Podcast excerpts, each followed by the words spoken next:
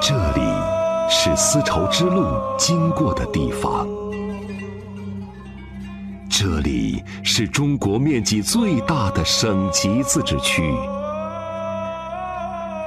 这里有绵延千里的天山，这里有一望无际的草原。姑娘们的笑容，雪山上留下的冰凉的泉水，跳舞的花朵。我叫巴德玛，我是蒙古族。我的名字叫阿依诺努伦拜，我是蒋彩莹，我来自香港。自然的风光真的太不来新疆不知道中国有多大。欢迎你到我们的美丽新疆。新疆，I love 新疆。中华之声大型系列专题节目。美丽新疆。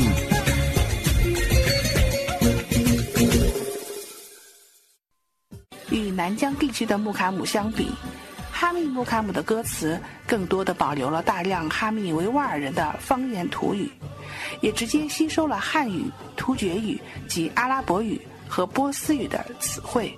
此外，哈密木卡姆的特色之一就是所唱内容。都来自当地的百姓生活。这个呢，是我们维吾尔十二木卡姆，第一个是呃拉丁卡姆。所有的歌调啊，演唱都有都有。这个呢是国家级传承人，就是奥斯曼，就是整个维吾尔十二木卡姆现在唯一的传承人，就这个。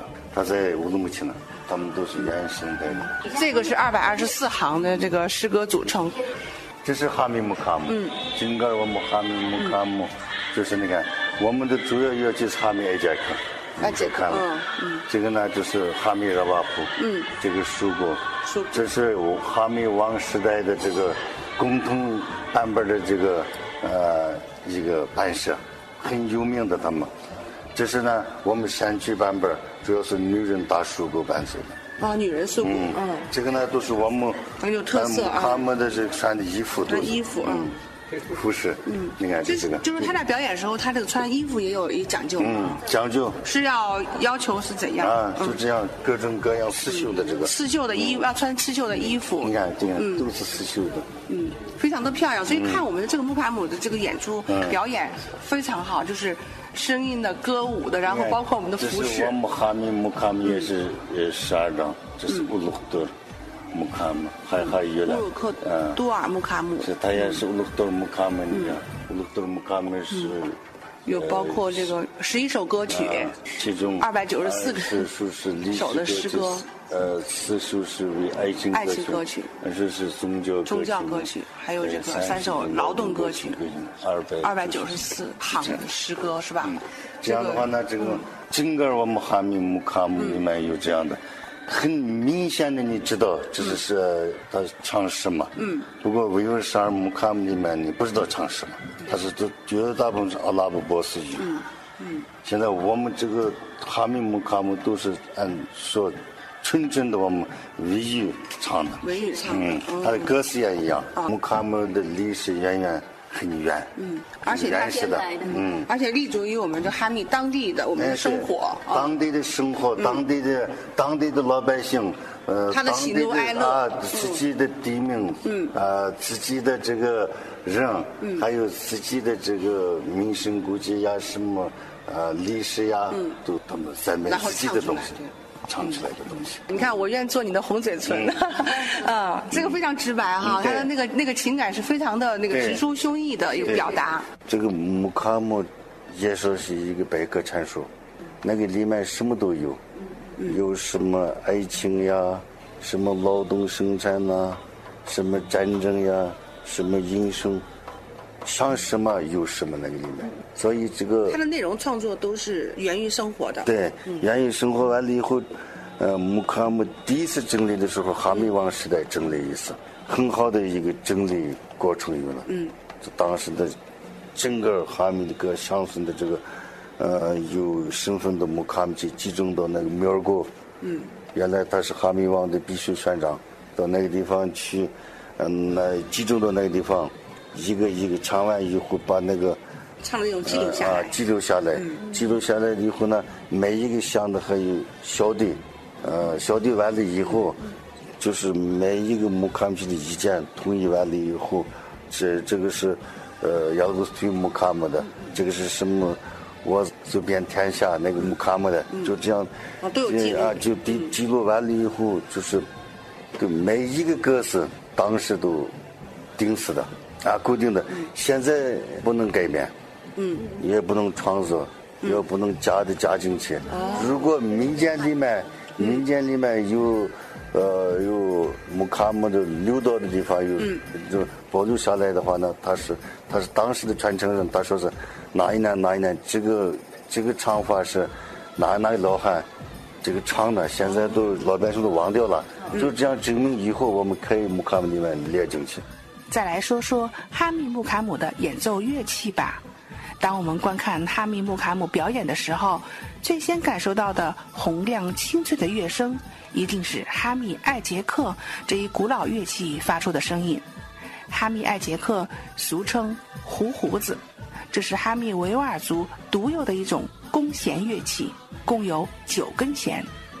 那除了艾杰克，木卡姆的演奏乐器还有热瓦甫、达普古、扬琴、弹波尔和都塔尔。那个是大唢呐，大唢呐，就是弹波尔，弹波尔，嗯，低音弹波尔这个。艾杰克是哪一个？艾杰克就这个。多啷个一节课？这个呢，那个是牧羊牧羊绕瓦布那个。哇啊，牧羊绕瓦布。这个萨巴伊这个。出一种什么声音啊？你看，这个用的啥？这个，这个呢就是那个萨塔尔。萨塔尔，嗯。这个呢就是卡伦，呃，这个是杜塔尔，那个是都快板一样那个。像快板一样。啊，那个声音。这个维吾尔木卡姆都一样，哈密木卡姆那个，这个是主主线的这个。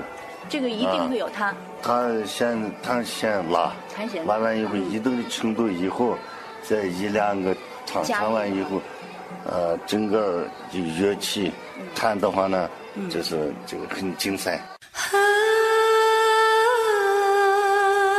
这里是中华之声大型系列节目《美丽新疆》，欢迎继续收听。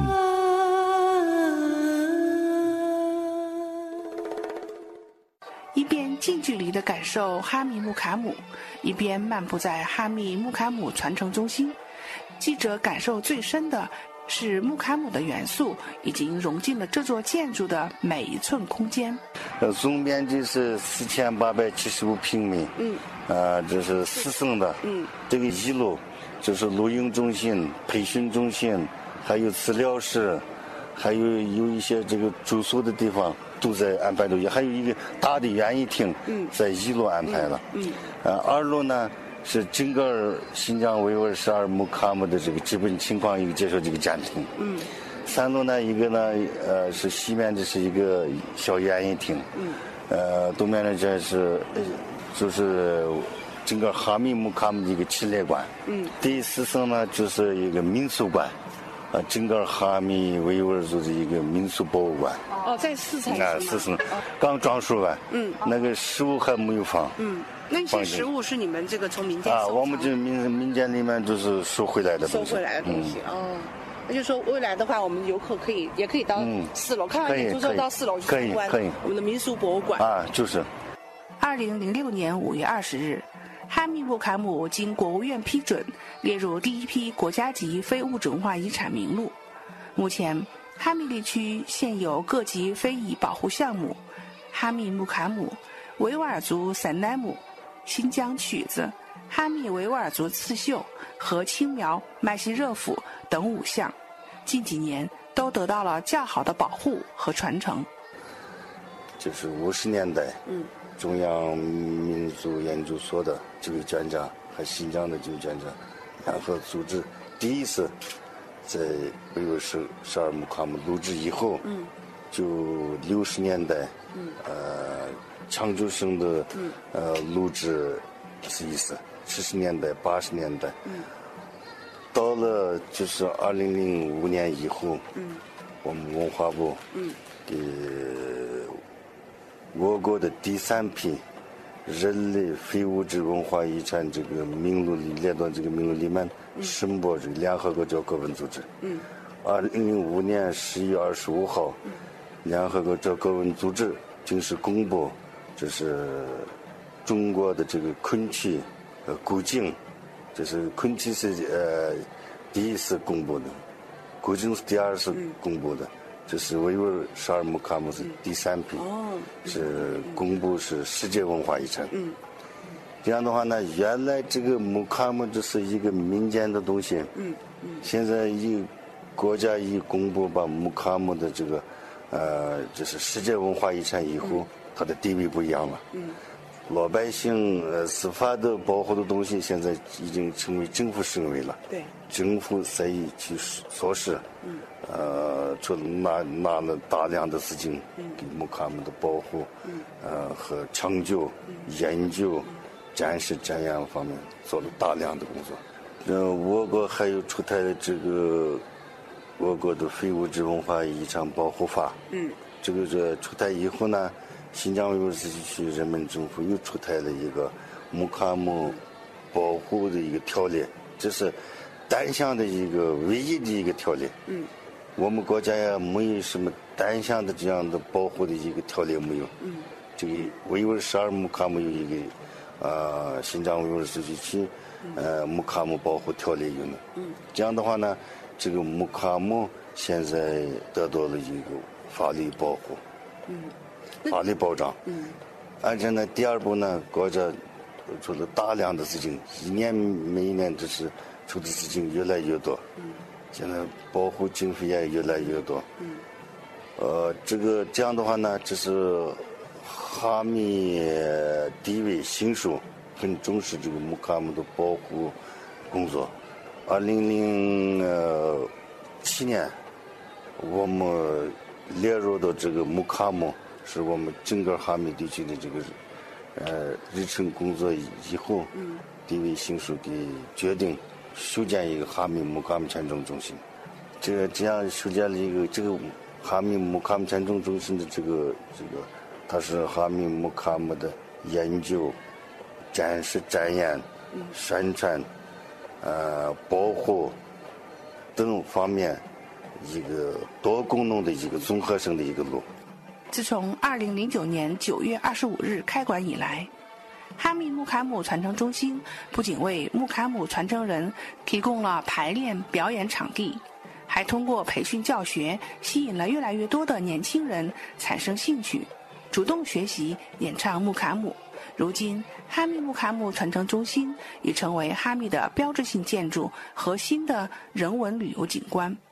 哈密也率先在全疆实现了把木卡姆完整的原生态演出搬到了大雅之堂，吸引了众多中外游客慕名前来参观和欣赏表演。